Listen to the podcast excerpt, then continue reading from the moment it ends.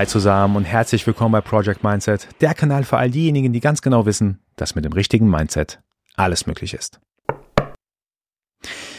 In der heutigen Podcast-Folge möchte ich über das Thema Identität sprechen. Das war auch tatsächlich schon mehrmals bei mir im Podcast wirklich ein sehr zentrales Thema. Was mir gut in Erinnerung geblieben ist, ist meine Podcast-Folge mit dem Heidelberger Musiker und Rapper Frederik Hahn, alias Torch da haben wir wirklich, äh, ich glaube Folge Nummer 73 war das, da haben wir wirklich nur über das Thema Identität gesprochen. Ich finde es nämlich gar nicht so einfach, immer noch, obwohl ich mich schon so lange mit dem Thema auseinandersetze, einmal zu definieren, wer ich bin, auf der einen Seite, auf der anderen Seite mich aber nicht festzuklammern an dem, was ich denke, wer ich bin, weil manchmal ist es wirklich sinnvoll zu, zu sagen, hey, ich klammer mich nicht an dem fest, wo ich denke, zum Beispiel, ich bin jetzt äh, Unternehmer oder ich bin jetzt Angestellter oder ich bin Produktmanager oder was auch immer, ich bin Vater, ich bin Mutter und so weiter und so fort. Das mag alles wahr sein, aber manchmal wird man dadurch etwas behindert oder man wird verhindert, neue Erfahrungen zu machen, neue Identitäten auch anzunehmen. Interessanterweise vor einigen Jahren habe ich mal einen Film dazu gesehen gehabt. Es ging um eine Familie, es war Vater, Mutter und Kind. Das Kind ist ausgezogen, ich glaube wegen Studium oder sowas, ist weiter weggezogen und an dem Tag, wo das Kind ausgezogen ist, weiter weggezogen ist, haben die Eltern sozusagen von der Identität Fulltime-Eltern zu auf einmal, klar, immer noch Eltern, aber eben nicht mehr Fulltime. Bei diesem Switch haben die irgendwie sich nicht mehr, nichts mehr sagen können, hatten keine Gespräche mehr, Gesprächsthemen mehr, haben sich auseinandergelebt. Ich glaube, ist auch schon lange her. Ich glaube, die Beziehung ist auch zu Ende gegangen, weil eben das, was jahrelang irgendwie ihre absolute Identität war, dass sie Eltern sind, auf einmal nicht mehr dem entsprochen hat, was die Realität ist. Und zwar, sie waren noch Eltern, aber halt eben nicht mehr Fulltime, sondern gefühlt einmal im Monat, wenn man das Kind sieht, weil es weiter weggezogen ist oder nur wenn man telefoniert. Ich finde es ein super interessantes Thema. Ich denke auch viel drüber nach. Und übrigens auch dieser Podcast mit Torch. Ich, mir ist aufgefallen, das ist mein ein, am zweitmeisten angeklickter Podcast auf YouTube. 10.000 Klicks hat es fast, also mega krass für mich. Äh, vielen Dank für euren Support dafür. Gerne da reinhören, wenn ihr wirklich nochmal sehr tief in die Thematik reinsteigen möchtet. Aber wie ich zur heutigen Podcast-Folge gekommen bin, ist eher dadurch, ich habe mir vor kurzem nochmal ein super interessantes Interview angeschaut, das ich mit einer Unternehmerin hatte. Die Dame heißt Frau Cordula Schulz. Super starke Persönlichkeit. Ich hatte ein Panelgespräch mit ihr auf einer Veranstaltung, die ich in diesem Jahr zum zweiten Mal gemacht habe. Die Veranstaltung heißt Dinner im Schloss. Vielleicht habe ich das hier mal da mal erwähnt gehabt. War im April diesen Jahres und übrigens nächstes Jahr im April am 23.04.2024 findet die dritte Veranstaltung statt. Wieder auf dem Schloss Heidelberg, wieder viele Panelgäste, wieder im Kontext von Nachhaltigkeit, aber auch Mindset. Also für mich gehört es so ein bisschen dazu, dass man das Thema Nachhaltigkeit aus der Mindset-Perspektive sieht gerne auf projectmindset.de vorbeischauen. Dort habe ich ein paar Informationen dazu zusammengeschrieben. Wenn ihr daran teilnehmen wollt, einfach dort mal vorbeischauen. Aber in dem Gespräch mit Frau Schulz, und ich glaube, ich hatte es auch schon mal erwähnt hier im Podcast, ging es darum, dass sie die Firma von ihrem Vater übernommen hatte vor vielen Jahren. Also das Thema Nachfolge war sehr zentral in dem Moment.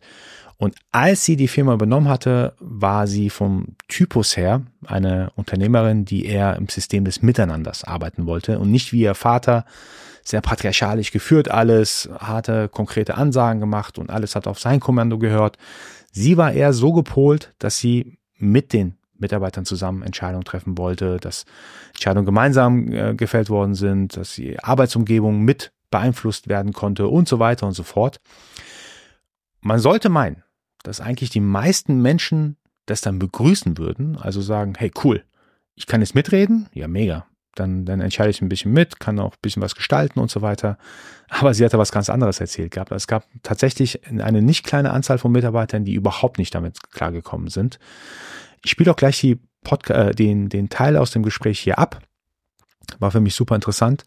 Und für mich war das irgendwie sofort klar, es geht bei den Mitarbeitern, die mit diesem, mit dieser Änderung, mit dieser Transformation nicht zurechtgekommen sind. Es ging bei denen, glaube ich, wahrscheinlich einher, dass sie ihre komplette Identität auch irgendwie verändern mussten. Das bedeutet, die waren ja jahrelang gewöhnt, vielleicht sogar aus dem privaten Umfeld, aber auf jeden Fall aus dem beruflichen Umfeld, darauf zu hören, was der Chef sagt. Der Chef sagt, macht es so, gut, dann wird nicht mehr drüber nachgedacht, weil diskutieren zum Beispiel bringt auch nichts, also mache ich es genauso.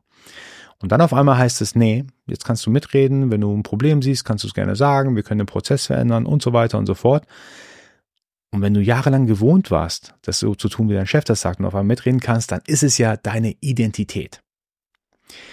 Ich spiele am besten kurz mal die Folge mit Frau Schulz hier kurz ab. Ich würde gerne mit Frau Schulz beginnen. Das war nämlich eine super interessante Geschichte, Frau Schulz. Ähm, und äh, vielen Dank, dass Sie so offen waren, auch im Gespräch. Sie haben quasi äh, die Firma von Ihrem Vater übernommen. Sie haben ein riesen Transformationsprojekt äh, vorangetrieben. Und das Interessante aus meiner Sicht war, insbesondere unter vielen Sachen, als Sie über die Herausforderungen gesprochen haben, von einem patriarchalischen System in ein System des Miteinanders zu kommen. Und man sollte meinen, dass eigentlich vielleicht die meisten Mitarbeiter, Mitarbeiterinnen das möchten, ein System des äh, Miteinanders. Aber Sie haben da, glaube ich, ein bisschen was anderes auch zu erzählen. Können Sie bitte darauf eingehen? Ja, vielen Dank, dass ich heute hier sein darf und auch von meiner Lebensgeschichte etwas erzählen. Äh, ich habe das Unternehmen vor zehn Jahren übernommen und ähm, bin dann auch schon seit 20 Jahren eingestiegen und der Kulturwandel in einem Unternehmen. Äh, wir sind 107 Kolleginnen und Kollegen groß, wir waren viel kleiner auch. Und mein Vater, klar, die Unternehmer sind ja die Alten, sind ja Patriarchen. Und mein Führungsstil ist der kooperative, dieses Miteinander und Füreinander. Und am Anfang kam ich rein und dann mache ich die kleine Tochter, die macht mal, man kommt ja immer rein mit Projekten, die Projekte setzt man erfolgreich um und so entwickelt man sich ja innerhalb eines Unternehmens. Und ähm, die, äh, die Herausforderung, das hatte ich äh, nicht erwähnt, aber das kam mir jetzt, die Herausforderung ist, dass ich ja in einer Männerwelt arbeite. Es gibt ja nur Männer. Wir sind eine Druckerei und entweder habe ich Männer als Kunden, Männer als Lieferanten oder Männer in der Produktion. Und die Frauen sind Sachbearbeiter und Kaffeekocherinnen. Also so richtig klassisch.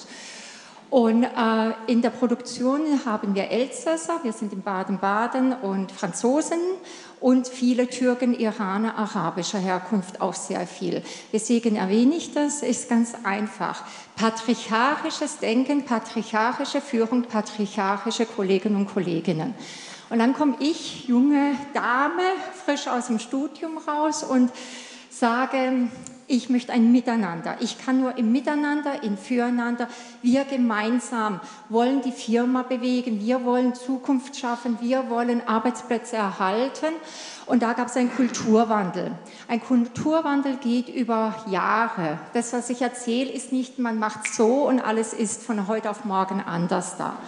Was ich auch erlebt habe, ich bin ja auch hier, um von den Downsides zu erzählen, nicht nur von wie erfolgreich wir sind. Wir sind wunderbar erfolgreich. Wir sind über 60 Prozent gewachsen, seit ich übernommen habe vor zehn Jahren. Wir haben die ganze Firma transformiert. Aber der Kulturwandel geht auch dahin, dass die Menschen, die meinem äh, dem Führungsstil patriarchisch äh, treu waren, auch zu mir gesagt haben, ja, sie kommen nicht mehr mit mir zurecht. Also ich habe, was viele erleben, auch Fluktuationswellen gehabt. Und was auch normal ist, erschwerend kam hinzu, dass ich auch äh, eben wie erwähnt diese Kultur, ähm, diese männliche Kultur im Unternehmen habe und ich dann dieses eher empathische, wertschätzende, respektvolle, fürsorgliche, vor allem dieses fürsorgliche, dieses Miteinander, dieses Lass es uns gemeinsam machen.